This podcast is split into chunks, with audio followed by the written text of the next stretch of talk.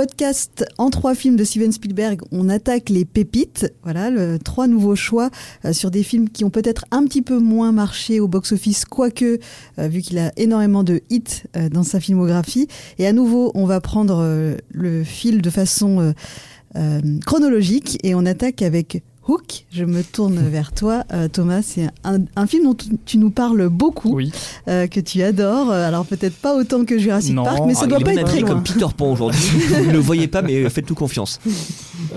pourquoi j'en parle souvent? Parce que c'est un film qui a marqué mon enfance et j'ai grandi avec. Donc c'est Spielberg, c'est un, un, cinéaste qui est très lié à l'enfance et c'est peut-être son film le plus pour enfants, je dirais. Même s'il l'aime pas beaucoup ce film, c'est lui qui me l'a dit. et c'est bizarrement, bizarrement, le seul, c'est étonnant. en fait, le, truc, c'est que j'étais allé, euh, je l'avais rencontré pour un autre film pour enfants, c'est le bon, le bon gros géant, ah qui à mon sens est beaucoup moins réussi que Hook. Ah et euh, c'était il y a longtemps, c'était à Cannes. Et, euh, Spielberg m'avait dit, j'avais essayé de comparer un peu les deux dans une question, puisque c'était deux contes de fées un peu adaptés. Et il m'a dit, bah, j'espère que le bon gros géant sera bien meilleur que Hook, parce que j'aime pas beaucoup Hook, en fait, même si mes enfants l'adorent. Comment tu l'as énervé, en fait ah non, mais franchement. T'as donné une petite claque à ce moment-là. Alors, pas du tout. redis du mien de Hook là pour euh, voir. On s'est pris dans les bras, c'était maintenant. Après, t'es parti en disant, eh, par contre, le bon gros géant, euh, moyen, moyen, quoi. Et puis t'es parti en courant. Mais, mais en tout cas, ouais, c'est un peu le paradoxe, c'est qu'il me disait que ses propres enfants adoraient Hook, alors que, alors que lui, euh, pas trop. Mais ouais, Hook, enfin, c'est pour, pour, le, pour le dire en deux mots, c'est la, la suite de Peter Pan. Euh, Peter Pan est parti du pays imaginaire finalement, et il est devenu un, homme d'affaires, il a oublié qui il était vraiment, sauf que ses enfants se font enlever par le capitaine Crochet, et donc il est obligé de retrouver ses souvenirs en même temps que sa, son, son identité réelle. Euh, mais au-delà de Hook, moi, je me, ce qui m'intéresse chez Spielberg, c'est sa façon aussi de raconter les histoires, puisque là, on est vraiment dans le conte de fées pour enfants et comment on va raconter une histoire à un public qui est, qui est là pour ça, quoi. Mais euh, et Spielberg, c'est pas un grand inventeur d'histoire, c'est pas un grand scénariste, c'est pas, pas un, pas un George Lucas ou un James Cameron qui va t'inventer des univers, mais c'est peut-être le meilleur raconteur d'histoire de tous les temps, par contre.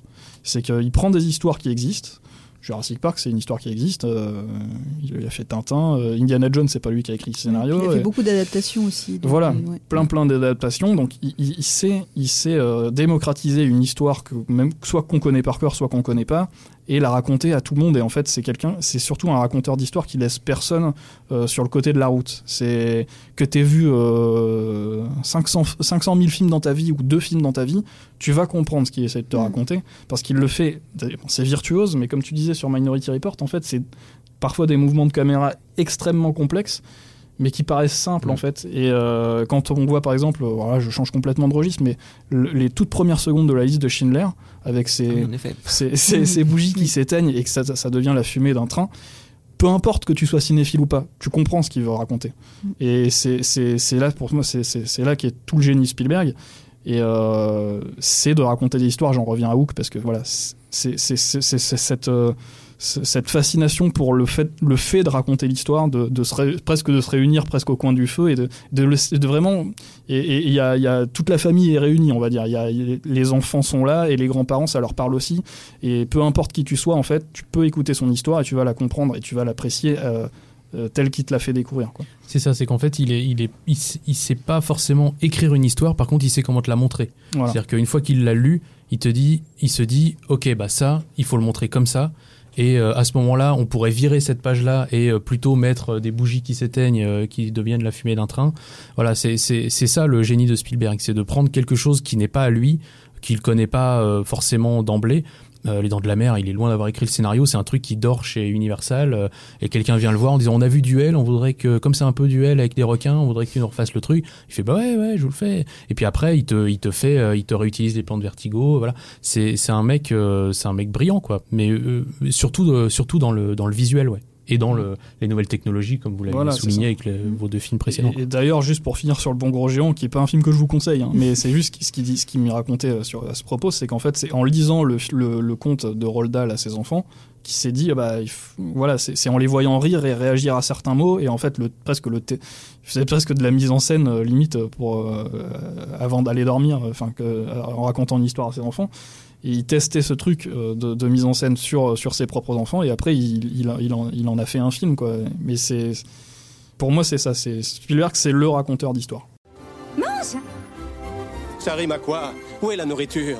Si tu n'arrives pas à t'imaginer en Peter Pan, tu ne le seras jamais. Allez, mange Manger quoi? Y a rien dans les assiettes Gandhi, mangez plus que ça.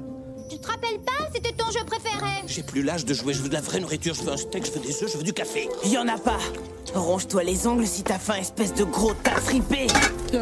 Tu es un jeune homme très mal élevé, on t'a déjà Vieille dit... limace baveuse. Allez, tu peux faire mieux que ça.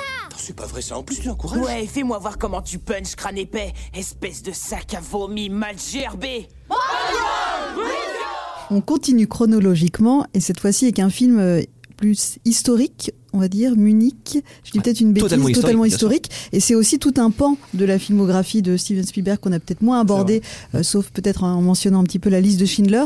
Mais il y a eu, voilà, dans les, plutôt dans les années 2010 ou années 2000, beaucoup plus de films sérieux, plus de films historiques, dont Munich fait partie. Et Bah, que donc tu as Munich, choisi. et qui est donc sorti en 2006 en France et qui est le troisième volet de sa trilogie du, euh, du 11 septembre. Ce qui en fait d'ailleurs le, je spoil absolument rien, mais le dernier plan du film, même si ça se passe dans les années 70, en fait, c'est un plan sur les tours jumelles du, 11 de- du World Trade Center.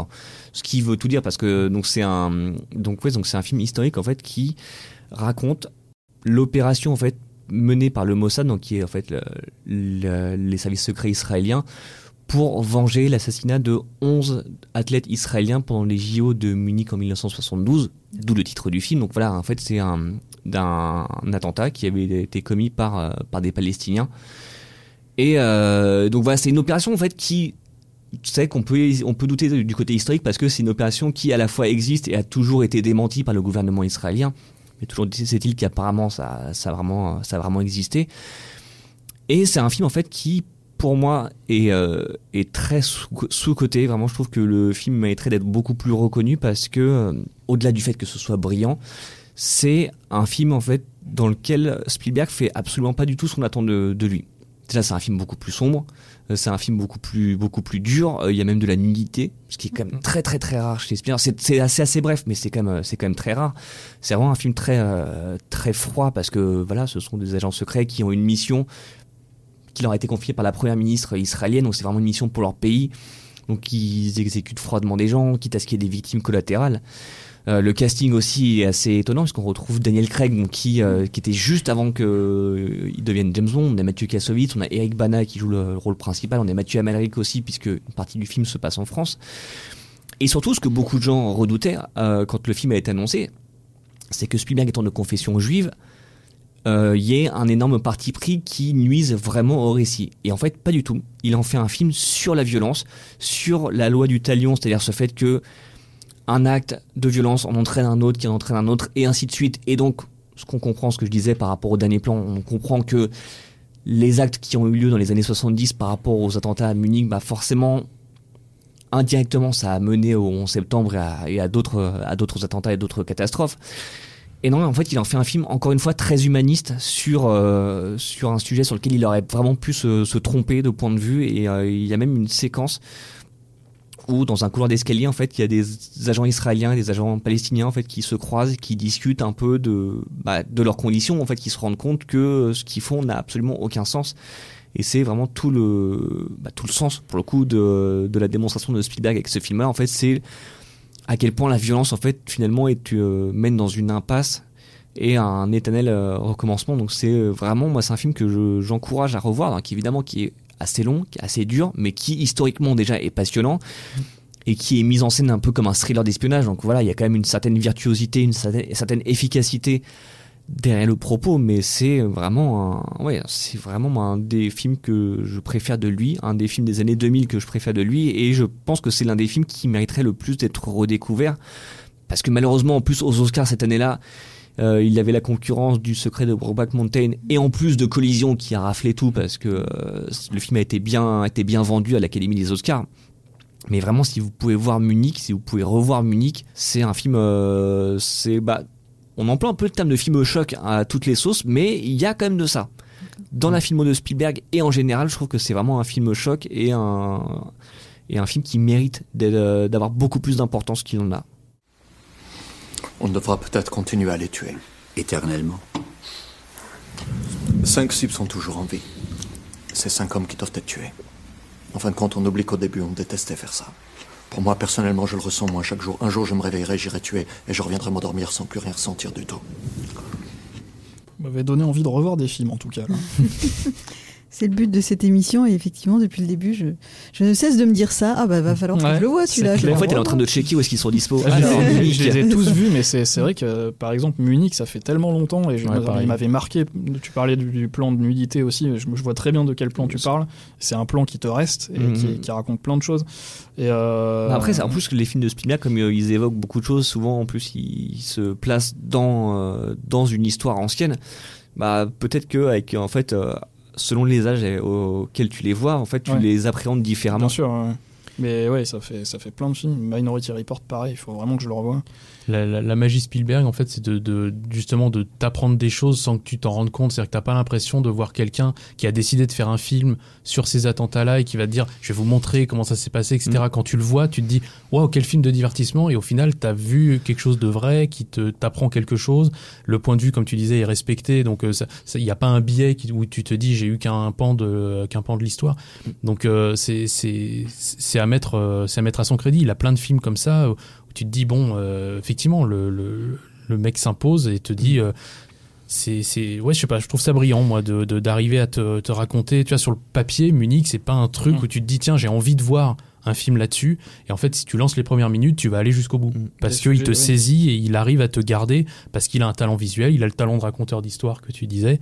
C'est, ouais, c'est, c'est magique. Parce qu'il a eu, il a eu un peu ce, ce ce penchant un peu trop didactique de films à Oscar avec des films mm. comme La couleur pourpre ou Amistad qui sont parmi ses moins bons, mais parce que tu sens que vraiment là il se disait allez, je suis pas que un faiseur de blockbusters, je fais pas que des films pour la famille, il faut que je montre aussi que je suis un, vrai auteur, un vrai réalisateur. Mm. Et en fait, ça lui a pas réussi parce que c'était beaucoup trop visible. Aussi, Alors que là, maintenant, en fait, on sent qu'en plus, avec l'expérience qu'il a, avec, euh, il a, il a plus rien à prouver finalement, mais en fait, euh, il est presque libéré. Et en fait, il fait les projets qu'il veut, comme il les veut, et en fait, avec chaque fois, tu vois qu'il est au-dessus de la mêlée. Moi, j'aime beaucoup la couleur propre. ah Mais en, en, tout cas, c'est sûr que parfois, sur des sujets un peu qu'on pourrait penser un peu austères, je pense euh, par exemple au pont des espions, qui, mm. a priori, moi, euh, le sujet me passionnait pas des masses. Mais tu vois, en fait, dès le premier plan, tu te dis, ah d'accord, mm. le premier plan du film, t'as compris. Tu, ah, vas passer deux heures incroyables. Moi, j'ai vécu ça sur West Side Story, là, son remake dans la célèbre comédie ah musicale, où tu te dis, est-ce qu'il y avait vraiment besoin de faire un remake d'une comédie musicale qui se suffit à elle-même? Et dès le premier plan qui est hyper sophistiqué, tu dis Ah ouais, ok, bon, au moins, Spielberg a toujours rêvé de faire une comédie musicale. Tu, le sens, c'est le jour où il a fait vraiment, il y va, mais à 200%. Euh, j'ai adoré ce, film aussi. La dernière pépite de cette émission, et on avance à nouveau euh, dans le temps avec euh, un film sorti beaucoup plus récemment qui s'appelle Pentagon Papers. Et je me tourne vers toi, Corentin. Oui, absolument. c'est l'histoire de la première euh, femme euh, à la tête de la publication du Washington Post, qui est jouée par Meryl Streep, qui va donc s'allier avec le rédacteur en chef euh, qui est joué par Tom Hanks pour faire sortir un, scandale d'État à propos de la guerre du Vietnam et un scandale qui implique quatre présidents qui auraient en fait rallongé la, guerre du Vietnam alors qu'elle aurait pu être stoppée avant et qui vont continuer à la, à la maintenir pour de mauvaises raisons. Et en fait, euh, j'ai choisi ce film-là parce que c'est exactement ce que, euh, comment Max a conclu euh, juste avant, c'est que il, il, prend un sujet et il te montre comment voilà la façon dont il fallait dont il faut raconter un sujet comme ça et après ça fait date. euh, parce que un film comme ça qui révèle des scandales on en a tous vu on a vu enfin on a vu on a entendu parler des hommes du président il y avait She Said qui est sorti sur la mmh. Weinstein euh, l'année dernière euh, il y avait Spotlight bien sûr voilà tous ces films de journalistes entre guillemets qui révèlent des choses on en a vu pas mal et en fait que, quand j'ai vu Pentagon Paper je me suis dit mais en fait Spielberg il a encore une fois il a tout compris c'est-à-dire qu'il prend des choses qu'on a déjà vues euh, c'est en plus des bons films, Les Hommes du Président. Euh, voilà, Spotlight, c'est des excellents films. Et il te montre, il te dit, ouais, c'était super bien. Et le mien va être encore meilleur parce que je vais me, je vais me défoncer au travail. Et justement il n'est pas étouffé par son sujet. Parce que euh, le risque de films comme ça et c'est pour ça que Spotlight était bon, c'est que c'était aussi le cas de Spotlight, c'est qu'il a un sujet extrêmement fort à te raconter. Et en même temps il va pas se reposer sur juste filmer des gens qui se parlent, il va être très dynamique, il va t'emporter dans un espèce de tourbillon de comment marche cette enquête, comment comment ça va se passer euh, et, là c'est pareil. Dans Pentagon Papers on est plongé dans des coulisses, on est vraiment happé dans, par cette histoire, on rejoint le Spielberg d'histoire. Il va te t'emporter avec lui et, et c'est un film qui sur le papier peut sentir un peu la poussière euh, parce que euh, euh, tout c'est ça se passe à une, époque passée donc il y a des anciens décors il y a un peu des perruques il y a des choses comme ça tu te dis oh là là ça va sentir le, le formol et en fait non c'est un film très dynamique très très actuel j'avais vraiment été, je me souviens encore de la, quand je l'ai vu la première fois, j'ai vraiment été happé par le, le, le, rythme et, et le fait que justement voilà ils se, ils se, ils se disent bon voilà j'ai cette histoire à raconter comment formellement je vais lui donner tout le peps dont ça a besoin pour que ce soit pas ennuyeux et que ce soit pas quelque chose que les gens regardent passivement euh, non tu es tout le temps dans l'action euh, c'est presque filmé comme un comme un loup de Wall Street quoi. A vraiment la caméra tout le temps en mouvement qui les suit partout, ça va à 1000 à l'heure. C'est vraiment je m'attendais pas du tout à ça et euh, ça m'avait vraiment scotché quoi. Il n'y a pas les numéros de page. Ouais, c'est là qu'il y avait le tampon secret défense. Ma source a été obligée de les couper. J'étais censé partir à la retraite vendredi, moi. Ben, explique-moi comment on peut éplucher un document de 4000 Et elles sont même pas vaguement alors que le Times a eu 3 mois pour le faire. Je vois pas comment. Il nous reste moins de 8 heures. Il a raison. Si on vise la deuxième édition, on a 10 heures. Attendez, attendez, attendez. Ça, ça fait 6 ans qu'on est à la traîne et aujourd'hui, grâce au président des États-Unis, qui, cela dit en passant, se torche avec le premier amendement, c'est nous qui avons le biscuit. Et en plus, on n'a pas de concurrence. Il y a de quoi faire des dizaines d'articles là-dedans. Le Times a à peine effleuré la surface. Le bouclage est dans 10 heures, alors... On attaque. Et il y a un pan qui est aussi intéressant, c'est que c'est aussi un film euh, politique parce que euh, on est à l'époque où Donald Trump est au pouvoir et où en fait il y a toute cette époque des, des fake news où il reproche beaucoup de choses aux médias euh, en disant vous déformez mes propos, vous mentez, etc. Et là Spielberg fait littéralement un film sur la liberté de la presse en te disant voilà à quoi sert un journaliste, voilà ce que ça peut apporter, voilà les enquêtes qui peuvent sortir et, et en fait sans jamais te parler de Trump à l'époque quand tu vois le film c'est une évidence qui parle de ça mais sauf que son histoire passe dans les années 70 et voilà comment un film passe un message de manière très fine sans te sortir les gros sabots de te mettre des images de la fin de Donald Trump en disant vous avez compris? On parlait de ça hein. Ah non, euh, voilà. Donc, euh, bah, surtout, dans le, surtout, dans le, film, en fait, on a quelques plans de loin, de dos de Nixon qui est vraiment présenté comme un, petit personnage qui hurle dans son téléphone. Mm. Et le parler avec Donald Trump, tu le vois beaucoup plus, en fait. C'est qui se sert de, de, cette époque pour parler d'aujourd'hui. J'avais promis en début d'émission qu'on parlerait de l'actualité de Steven Spielberg. Alors, il réalise énormément de films, comme on a pu l'entendre euh, tout au long de cette émission. Et donc, il y en a un nouveau qui arrive ce 22 février, qui s'appelle The Fablemans. Et euh, c'était l'occasion toute trouvée de s'arrêter sur sa carrière, puisque c'est un film un peu. Euh, comment dire euh, qui, bah, presque un film somme oui voilà je n'osais pas employer le terme ouais j'aime pas trop ce terme là et puis en plus je sais pas si ça, s'applique vraiment sur Fablemans mais c'est comme on disait en fait qu'il a toujours évoqué en creux le divorce de ses parents dans, dans ses films et là, c'est la première fois qu'il l'aborde frontalement. Alors évidemment, le film s'appelle pas The Spielbergs, mm. donc il en fait, il, y a, il mélange un petit peu le, la réalité et la fiction.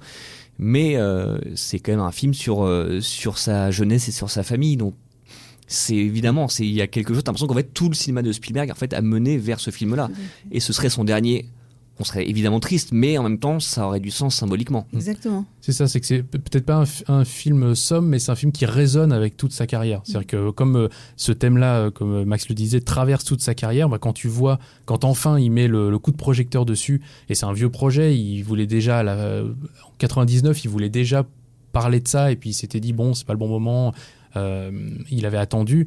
Et puis je pense que les attentats du 11 septembre ont aussi un peu bouleversé l'agenda, mais voilà, c'est, je trouve que c'est, vraiment quelque chose.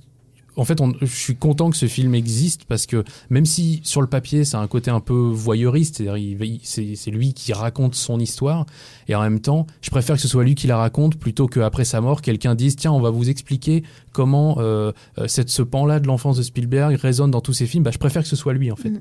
parce que euh, du coup, à la fois, bon, il peut se permettre ça peut avoir le travers peut-être qu'il écrit sa propre légende, mais en même temps, c'était ce qu'il raconte est plutôt évident au regard de sa filmographie. Donc tu te dis, bah ça, ça ment pas, parce que de toute façon, c'est dans ces films qu'on a déjà vus bien avant.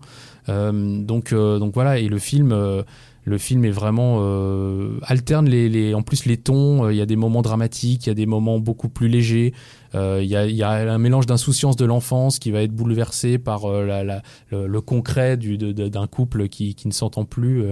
Euh. Donc euh, non, c'est un film qui emmène partout et en plus il y a pour les, cinéphiles, il y a des petites références, il y a des tu le vois avec comme on disait tu disais en intro, on le voit avec sa petite caméra tourner ses petits films amateurs avec ses copains et tout. C'est vraiment euh, vraiment un film réjouissant à tout point de vue quoi. Je tu, peux tu peux pas tu peux trouver qu'il y a des moments qui te plaisent moins mais tu peux pas dire que c'est raté parce que c'est c'est ça va tellement dans tous les genres et c'est tellement généreux comme film que tu te dis bon euh, c'est et puis le, dernier plan est un clin d'œil vraiment vraiment fort quoi donc non je trouve ça vraiment réussi quoi et c'est un, un, film c'est euh, beaucoup plus logique qu'il arrive aujourd'hui après 50 ans de carrière que s'il avait commencé par ce film là parce que comme tu mm. le dis Corentin ça résonne d'autant plus qu'on a tous vu les films de Spielberg, on sait de quoi il parle, on sait quelles sont ses, euh, quelles sont ses obsessions. Et là, en fait, euh, il, y fait référence. En fait, c'est un film qui dialogue à chaque fois avec le spectateur, qui où il te dit, vous voyez, si je, si je fais ça, c'est parce qu'il y a eu ça. Alors qu'en fait, s'il avait commencé par ce film-là, comme beaucoup de réalisateurs commencent souvent par un film qui parle, euh, qui parle d'eux-mêmes. Je sais pas si ça aurait. Alors évidemment, oui, le film est très bien, mais je sais pas si ça aurait eu le même impact que ça aujourd'hui, où euh, c'est un peu ouais, ça pourrait être presque être son dernier film. Euh, c'est aussi un film hommage au cinéma. On a pu voir Babylone courant janvier euh, qui parle de Hollywood euh, à partir des années 20.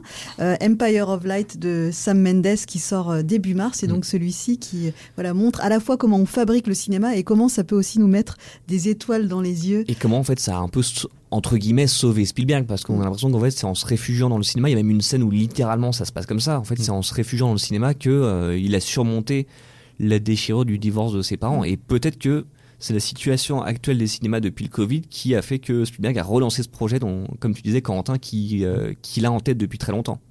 Et puis le, on voit que c'est encore une fois c'est un type de l'image puisqu'il y a même une scène de Fableman que je ne spoile pas dans son contenu, mais où la forme c'est que il n'arrive pas à dire quelque chose à mm. quelqu'un et en fait il le fait passer par l'image. Et c'est incroyable. Il fait un montage et tu dis d'accord ok je comprends mieux je comprends mieux et tu vois aussi la passion du type qui euh, est à peut-être 14 ans, il est en train de faire des collages de pellicules dans sa chambre, parce qu'à l'époque, tu tournes en vraie pellicule mm. physique et que tu dois découper toi-même et que tu dois scotcher toi-même. Et, et tu, tu, ça te montre que pour faire du cinéma à cette époque-là, il faut pas qu'une envie de percer comme réalisateur. Il faut en vouloir parce qu'il va mm. falloir faire du découpage, il va falloir coller des trucs, ça prend des heures.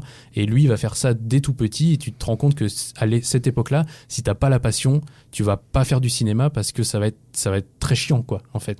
Et donc euh, il faut en vouloir. Et bah lui, il en voulait. Et en plus, il va percer assez rapidement. Donc euh, ça prouve que euh, ça a aussi un peu le côté un peu success story quoi. Ça te montre que si t'en veux et que tu te donnes à fond dans un truc, euh, quitte à être limite on est proche de l'autisme par moment dans Fablemans, bah, le mec est tellement dans son truc que eh bah, voilà il en est là où il est aujourd'hui quoi. La passion ça mène à tout. Incroyable. Moi, je rajouterai rien parce que j'ai pas encore vu le film. Mais j'ai très très envie de le voir, c'est ma plus grosse attente de l'année. The Fablemans de Steven Spielberg sort ce 22 février. C'est le dernier film en date de Steven Spielberg qu'on vous conseille. Merci à tous de nous avoir écoutés. Merci à toute l'équipe. Merci à nouveau pour vos recommandations qui donnent envie de voir et revoir des films. C'était en trois films spécial Steven Spielberg. À bientôt pour un nouveau podcast. Salut. Salut. Salut. Salut. Allociné,